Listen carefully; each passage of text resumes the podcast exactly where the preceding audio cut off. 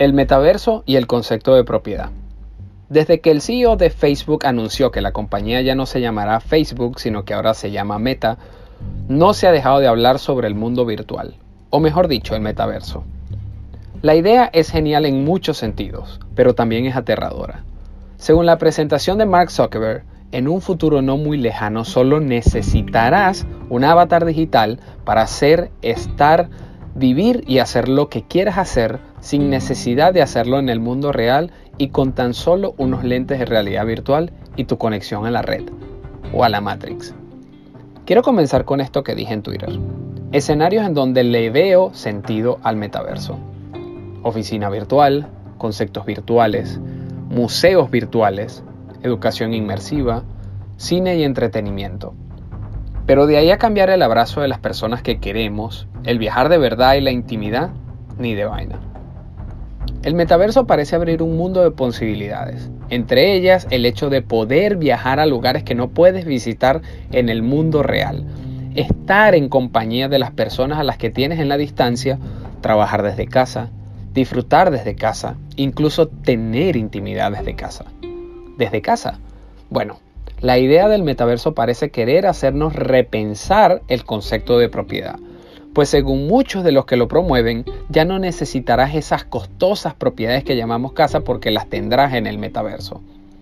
En un video sobre el metaverso, el youtuber pronunciaba estas horribles palabras. ¿Para qué vas a querer una casa si con tu cuarto y unos lentes podrás estar donde quieras? Digo horribles porque suena conformista, miserable y menosprecia el concepto de propiedad. La tecnología parece liberarnos al mismo tiempo que nos encierra.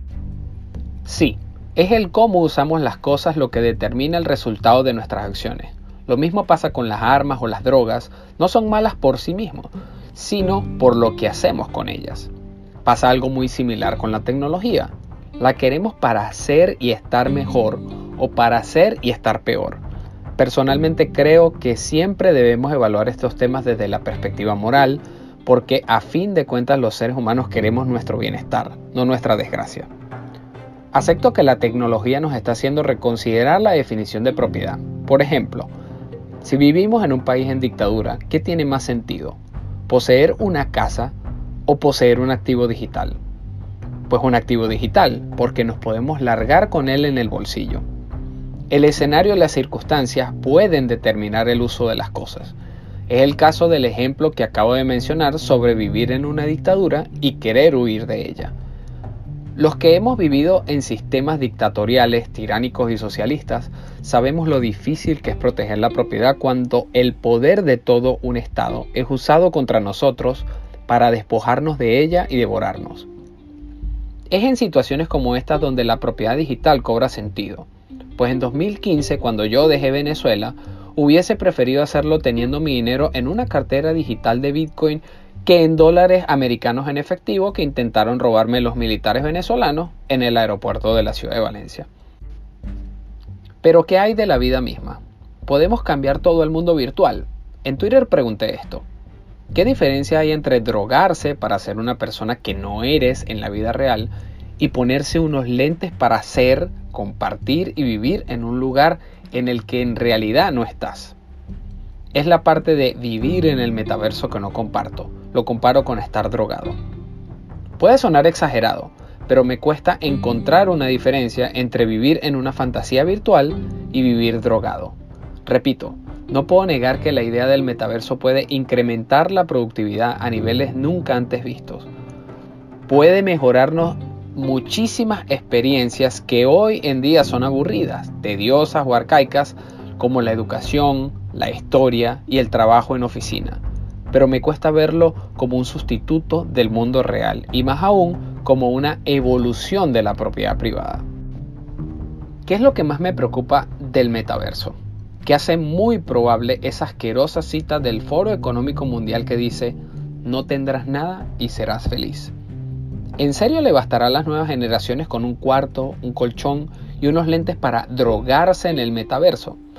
Algunos se atreven a decir que ya no necesitaremos casa ni carro ni nada que hoy día es caro porque lo tendremos en el metaverso. Yo no comparto esa visión. Me parece una renuncia a los derechos individuales. No me van a decir que tener una casa en el metaverso será igual que tenerla en el mundo real, eso no.